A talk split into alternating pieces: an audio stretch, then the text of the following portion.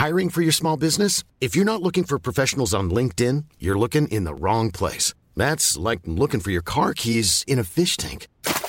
LinkedIn helps you hire professionals you can't find anywhere else, even those who aren't actively searching for a new job but might be open to the perfect role. In a given month, over 70% of LinkedIn users don't even visit other leading job sites. So start looking in the right place. With LinkedIn, you can hire professionals like a professional. Post your free job on linkedin.com slash people today.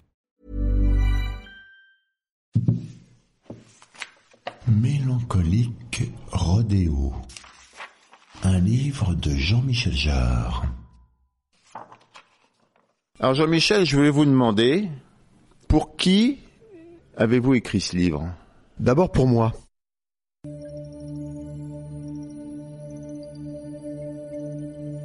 Tout exercice de création est d'abord un exercice non pas égoïste mais personnel. Beaucoup d'artistes font de la peinture, écrivent des livres, font de la musique pour eux-mêmes d'abord.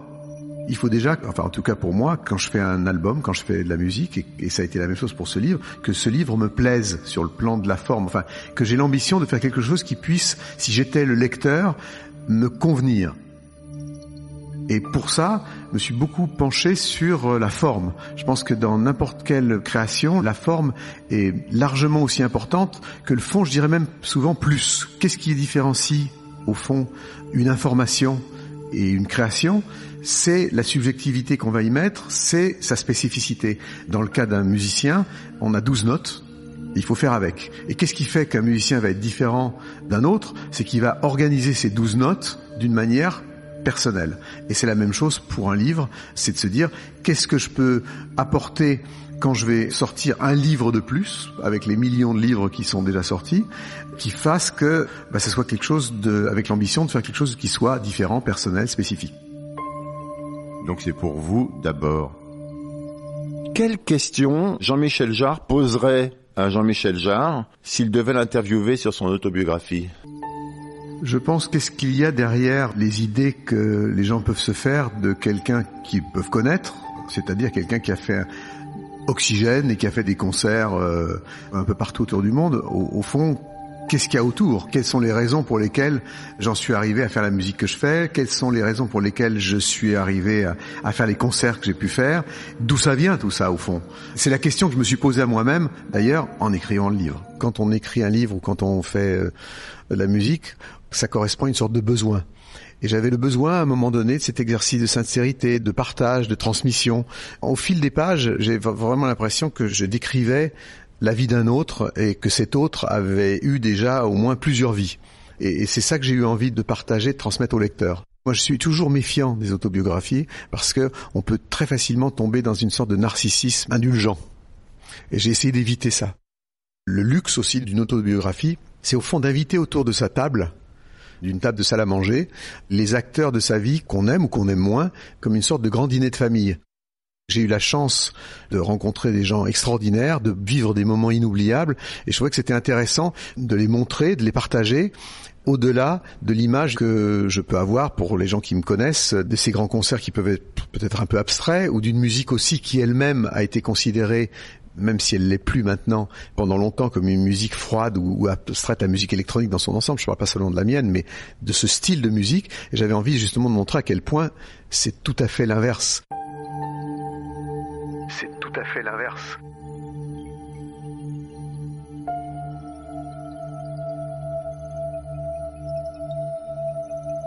Mélancolique Rodéo, c'est un titre qui est personnel, bien sûr, mais j'ai envie de dire que c'est pour être le titre de beaucoup d'histoires, l'histoire de chacun, c'est-à-dire dans nos vies, euh, il y a le côté rodéo, c'est-à-dire le fait de, que c'est difficile de rester sur sa monture, qui que l'on soit, et puis en même temps, il y a derrière euh, les moments de bonheur euh, une mélancolie sous-jacente qui est inhérente aux êtres humains, au fond. C'est pour ça que je trouvais que c'était à la fois un titre personnel, mais un titre qui est aussi euh, assez universel, qui peut s'appliquer à, beaucoup derrière euh, les moments de bonheur euh, une mélancolie sous-jacente qui est inhérente aux êtres humains. Souvent dans une autobiographie, il y a un cahier central de photos, et c'est un truc que j'aime pas. On lit quelque chose le premier chapitre, et puis au milieu du livre, on retrouve des photos qui correspondent à des choses qui ont été lues avant ou qui n'ont pas encore été lues. Et moi, j'avais envie justement qu'il y ait une sorte de synchronisme entre ce qu'on lit et ce qu'on voit. Et aussi, je sais que ça c'était personnel, mais j'avais pas envie nécessairement de mettre la photo de ma grand-mère, de mon grand-père. Au fond, bon, ce que j'aime bien moi dans la lecture, c'est l'imagination. Le livre est probablement un des objets les plus interactifs qui soit dans la mesure où on rêve les personnages, on les imagine. Quand on lit Proust, quand on lit Stendhal, quand on lit Bret Easton Ellis, on a une idée des personnages.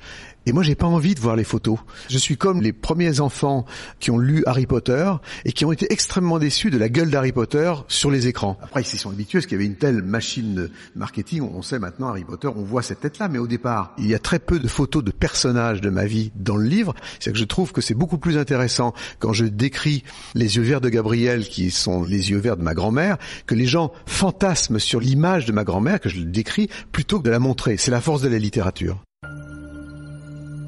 C'est la force de la littérature. C'est une manie, c'est une sorte de toc que j'ai. Pour commencer un projet, il faut que j'ai un objet. Alors par exemple, à chaque fois que je commence un album, il faut que j'ai un, nouveau synthé. C'est un truc de gosse, mais bon, c'est comme ça. Ça me permet de rentrer dans l'exercice de création.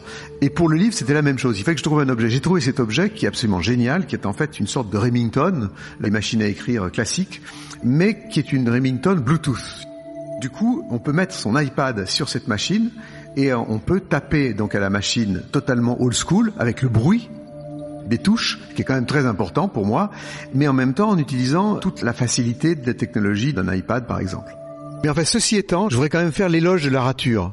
Le fait d'écrire à la main, vous avez la rature qui est extrêmement importante et la rature avec l'iPad ou avec une, même une machine à écrire, finalement, on passe de la rature à l'effacement. Et l'effacement est quelque chose qui est quand même problématique. Mais comme je suis un gaucher contrarié, il était exclu que je puisse écrire à la main. J'aurais pas pu me relire moi-même, encore moins les, mon éditrice, donc c'était pas possible. Si on veut écrire en écriture ouais. spontanée, si on écrit de la main gauche, on va pas écrire la même chose. Enfin, il y a des choses qui font. Ah mais c'est sûr. Vous qui êtes gaucher contrarié, donc du coup, vous avez de votre main droite une sorte de spontanéité peut-être différente des autres. C'est vrai que c'est intéressant. L'accident est, toujours extrêmement positif dans la création. Dans le, effectivement, je pense que euh, je suis complètement d'accord avec vous. Le fait d'écrire avec la main qui n'est pas nécessairement la main de la raison, je pense que certainement ça a une conséquence. J'ai toujours aimé écrire, j'ai toujours aimé les mots, et j'ai mis les mots à certains moments, des mots, mes mots, MOTS et MAUX, comme je le dis dans le livre, dans la bouche des autres, notamment euh, dans celle de Christophe avec euh, les deux albums que j'ai fait pour lui, euh, Les mots bleus et Les paradis perdus, et puis aussi pour d'autres artistes comme François Hardy, comme Patrick Juvet, où j'ai écrit de nombreuses chansons, dont Où sont les femmes, qui est l'hymne de la Gay Pride, donc je suis très fier. Voilà, très très bien. Aborder le livre à travers les objets, c'est une manière de rompre avec la chronologie d'un parcours. C'est-à-dire de pouvoir jouer avec la temporalité, si j'ose dire, de pouvoir passer du présent au passé, de rompre cette logique. Et aussi que la photo des objets arrive au moment où j'en parle. Et du coup, la photo de l'objet est intéressante parce que justement, elle permet d'être une sorte de porte à l'imaginaire. C'est pas comme de montrer un personnage. De montrer un objet, c'est justement d'expliquer pourquoi cet objet est important et pourquoi, pour moi, c'est aussi un exercice d'imagination et un exercice de souvenir. Est-ce que d'être toujours créatif, c'est le secret pour être un Jean-Michel Jarre après Ah bien sûr, moi je pense que c'est inhérent dans mon trajet, c'est inhérent dans le trajet d'un créateur, j'imagine. Je pense que le paramètre de la création pas seulement pour moi, mais de manière générale, c'est sans doute ce mélange entre la curiosité, la frustration et l'espoir. La curiosité, c'est-à-dire d'être toujours intrigué par le monde extérieur. La frustration, à chaque fois que je fais quelque chose je ne suis pas vraiment satisfait et je me dis je pourrais faire mieux la prochaine fois. Et l'espoir, quel espoir de pouvoir faire mieux justement la prochaine fois. La création pour moi c'est une addiction. Vous avez des moments de bonheur, mais c'est quelque chose qui vient très rapidement une obsession, c'est-à-dire l'obsession du résultat parfait, de l'idéal. Je pense que ce qui me, en fait, et ce qui fait simplement continuer un créateur, c'est l'idée d'un jour de faire le morceau de musique idéal, le roman idéal, le film idéal et on sait quelque part qu'on n'y arrivera jamais. C'est comme un, une sorte de savonnette qui vous glisse entre les doigts, une sorte de mirage vers lequel à certains moments on a l'impression de se rapprocher, mais qu'on n'atteindra jamais. Et c'est la raison pour laquelle il n'y a pas de retraite pour un artiste. Si le corps vous suit, bah vous créez jusqu'à la fin de votre existence physique. Est-ce que cet échec annoncé n'est pas justement la seule motivation valable pour un artiste? J'aime bien l'idée de l'échec annoncé, parce que c'est un peu ça, finalement. Mélancolique Rodéo s'applique exactement à notre sujet, à notre conversation. Et puis aussi, pour les créateurs euh, hommes, le fait de... Euh, alors, les créatrices ont beaucoup de chance par rapport aux créateurs, parce que les créateurs hommes, finalement, essayent de concurrencer la femme sur le fait qu'ils ne pourront jamais donner la vie. C'est pas eux qui le donnent. Donc il y a une infériorité de base, ce qui est paradoxal par rapport au fait qu'on a toujours considéré que le mâle était dominant. Je pense que c'est l'inverse.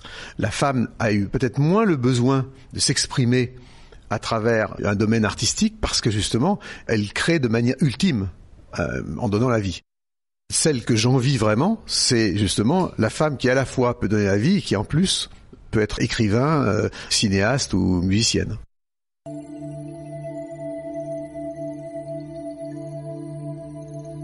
Une vie pourrait être rapportée à une journée.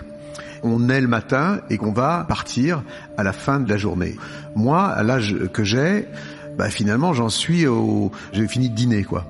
Mais comme je suis toujours couché tard, j'espère bien quand même que la nuit sera longue. C'est pas une raison pour euh, cesser aller. on a un rapport avec le temps qui évolue avec l'âge. C'est-à-dire que on a une notion de l'infini quand on est enfant c'est-à-dire que le temps n'existe pas pour un enfant. Les enfants peuvent connaître l'ennui dans une journée.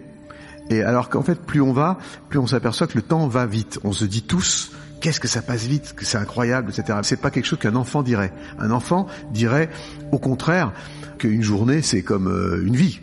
Alors que nous, c'est le contraire. Et l'autre chose par rapport au temps, c'est le fait que quand on devient adulte, on prend conscience du temps qui passe, et quand vos parents disparaissent, vous avez une relation avec le temps en fonction du temps qui reste. Et ça, c'est pour moi assez fondamental. C'est-à-dire que d'un seul coup, on est les prochains. Et donc, du coup, on commence à réaliser qu'il nous reste un certain nombre de battements de cœur. Et ça, c'est quelque chose qui, euh, enfin, en ce qui me concerne, qui était une, une idée que je n'avais absolument pas tant que mes parents étaient vivants. Et maintenant, vous les comptez? Vous avez une notion du, du nombre Alors, de maintenant, battements vous savez de cœur, vous par avez, exemple vous avez des montres qui vous permettent de, de, Non. de regarder vos battements de cœur, pas de les compter. Enfin, je suis pas obsédé à ce point-là. Un autre chapitre que j'aime bien, que je voulais avoir dans le livre, c'est l'idée justement de la relativité du temps. Et aujourd'hui, la femme dans ma vie qui s'appelle Gong Li, la grande actrice chinoise, elle- la Chine a un rapport avec le temps qui est très particulier. Et elle m'a offert cette montre que j'ai d'ailleurs, qui est une montre avec une seule aiguille. Et qu'est-ce que ça veut dire, une montre avec une seule aiguille? C'est que finalement, on se fiche totalement de savoir, par exemple, on a commencé cette conversation à midi ou à 11 heures, mais quelle est l'importance de savoir si on l'a commencé à 11h03 ou à 11h07 Pas, c'est pas très important. Et dans un monde où on compte les choses en millisecondes, c'est assez intéressant de se dire, euh, au fond, que notre vie, elle est régie de manière biologique, pas du tout en termes de millisecondes, centièmes de seconde. Elle est régie en termes de moments.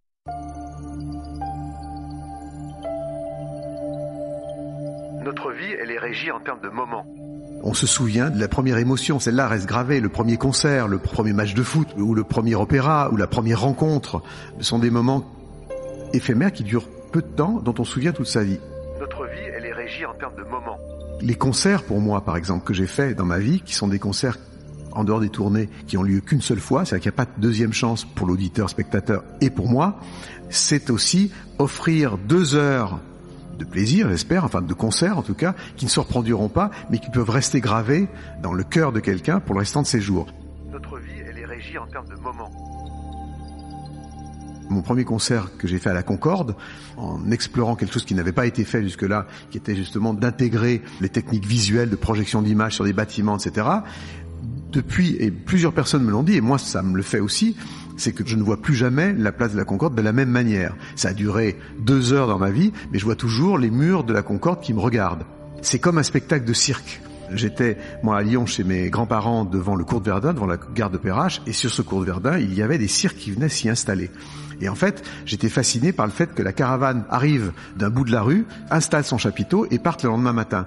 Et ces moments-là sont des moments qui sont gravés dans ma mémoire et qui pourtant ont, duré très peu de temps.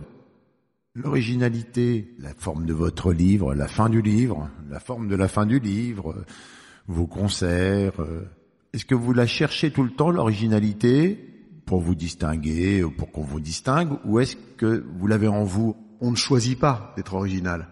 On est ce qu'on est. Fellini que j'ai rencontré, je raconte ça dans le livre, il m'a dit quelque chose qui m'a beaucoup marqué moi dans ma vie, c'est que il m'a dit, il était vers la fin de sa vie lui-même, et il me dit, tu vois Jean-Michel, j'ai toujours eu moi l'impression de faire des films différents dans ma vie, et je me rends compte aujourd'hui que j'ai toujours fait des variations de moi-même, et on fait des variations de soi-même. Un artiste est original parce qu'il a ce qu'on appelle un style, c'est quoi son style? C'est finalement le fait de se décliner soi-même. On prend l'œuvre de Patrick Modiano, c'est un très très bon exemple, mais on peut prendre Picasso, les Beatles, euh, Tarantino. Finalement, tous ces gens vous racontent la même histoire ou vous font partager le même univers. On fait toujours la même musique, on fait toujours le même livre, on fait toujours le même tableau. simplement, il y a des gens qui aiment votre univers et qui le trouvent original parce que il vient de vous et il vient pas de quelqu'un d'autre.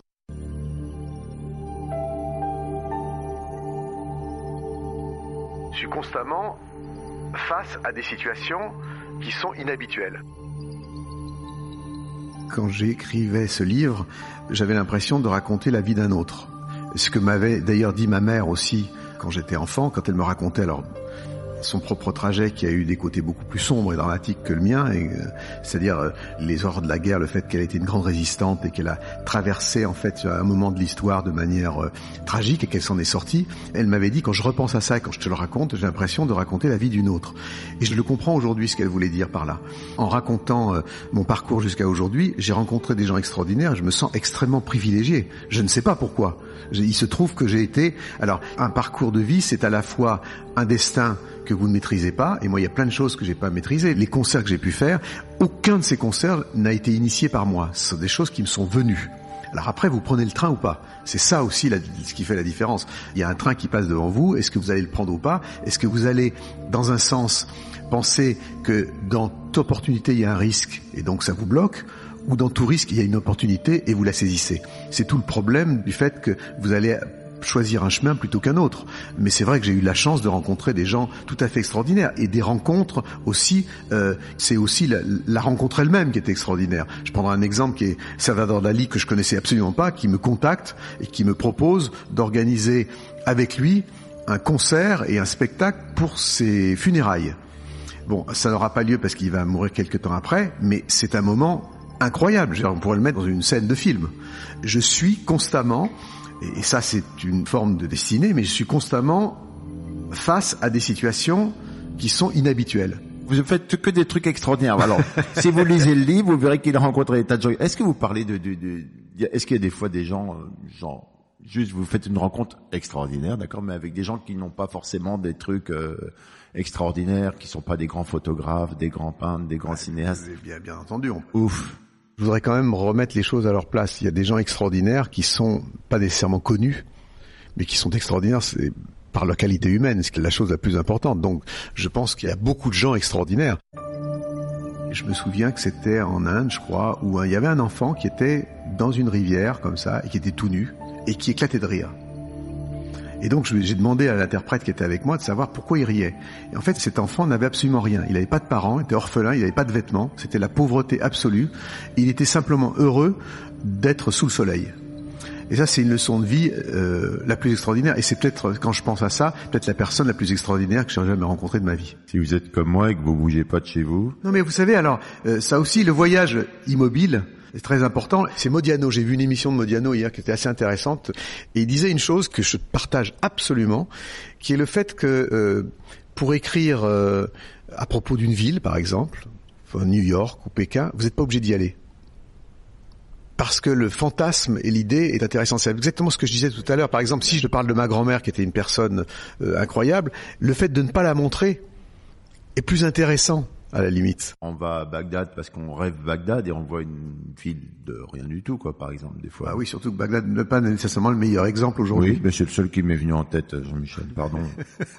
vous avez un papa extraordinaire, vous avez une maman extraordinaire également, qui a même une rue, je crois, à son nom. Qui va en avoir une, qui sera pas une rue mais un passage. Et je suis extrêmement fier et heureux que ma mère, qui soit finalement la moins connue de nous trois, ce soit la première qui puisse avoir la mémoire de la rue, la reconnaissance éternelle comme ça, et de penser que des gens vont vivre, naître, s'aimer euh, dans un passage euh, euh, qui porte le nom de ma mère, est quelque chose effectivement de tout à fait émouvant. Vous trouvez que la reconnaissance c'est important La reconnaissance important c'est d'être reconnu pour ce que vous êtes vis-à-vis des gens que vous aimez et qui comptent pour vous. Le reste, la reconnaissance médiatique, c'est tellement, c'est tellement subjectif.